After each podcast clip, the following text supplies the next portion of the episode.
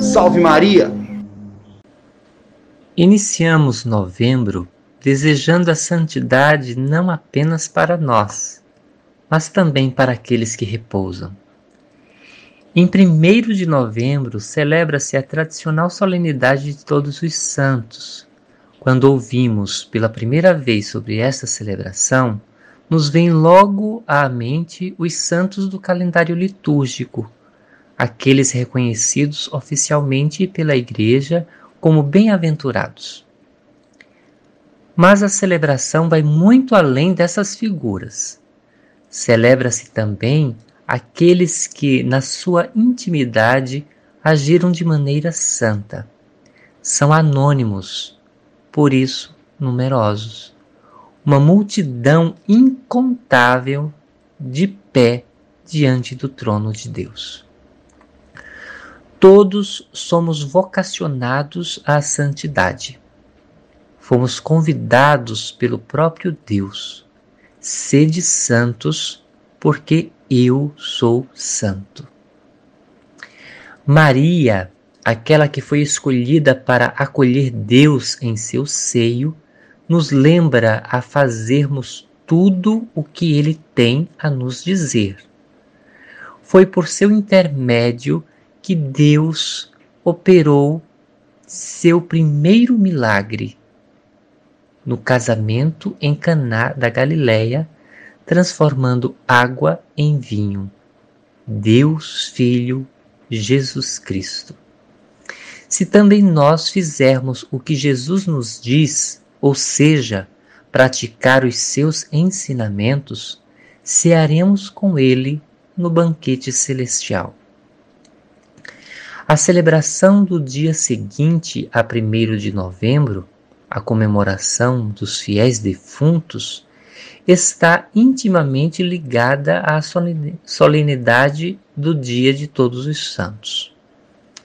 Almejando que nossos entes estejam em bom lugar, rezamos a Deus pedindo misericórdia por suas almas fazemos lembranças dos bons momentos, sentimos saudades e desejamos estar um dia unidos a eles na glória, num reencontro feliz. Foi no mosteiro beneditino de Cluny, na Borgonha, região da França, no século X, que Santo Odilo, abade do mosteiro, instituiu a celebração em memória dos mortos. Pode ser que tenha ele lembrado dos preceitos da regra de São Bento, em que o monge tenha sempre diante dos olhos a morte. O monge, assim como todo cristão, deve desejar o céu não apenas para si, mas para todos aqueles que já se foram. A morte é uma passagem para a vida. Lembrando seus atos de virtude e das promessas do Salvador de que todos que agirem com caridade para com os pequenos recebam o céu, não por seus atos, mas por graça, também nós, quando agimos santamente, mais nos assemelhamos a Ele e dele nos aproximamos. Na profissão de fé, proclamamos acreditar na ressurreição dos mortos e na vida eterna, sentenças tão ricas para nós e nosso desejo último, desejo este também rememorado na segunda parte da oração da Ave Maria, quando dizemos Santa Maria, Mãe de Deus, rogai por nós, pecadores, agora e na hora de nossa morte.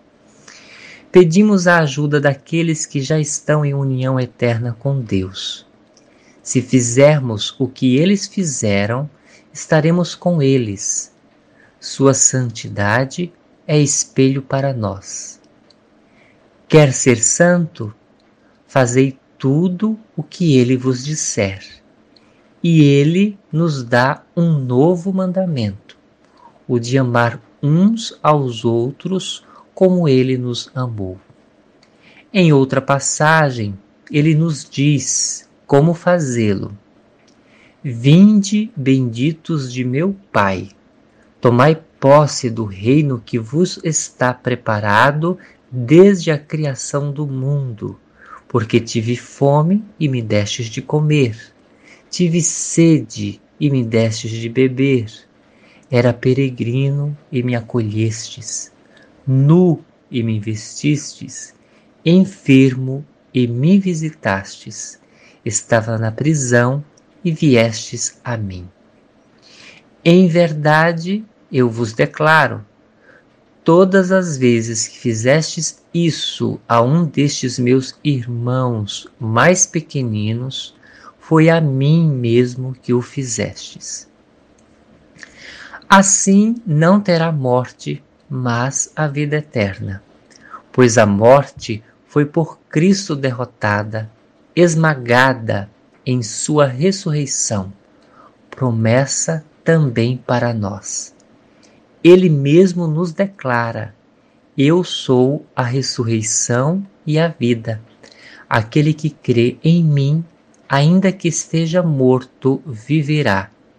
E todo aquele que vive e crê em mim, jamais morrerá.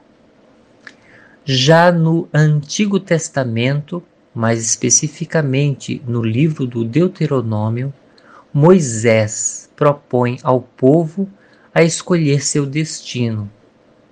Diz ele: Eu te proponho hoje a vida ou a morte. Escolhe vida e viverá.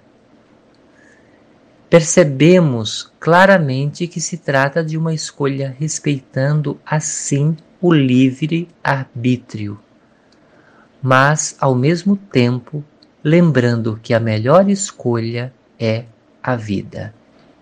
É uma escolha feliz.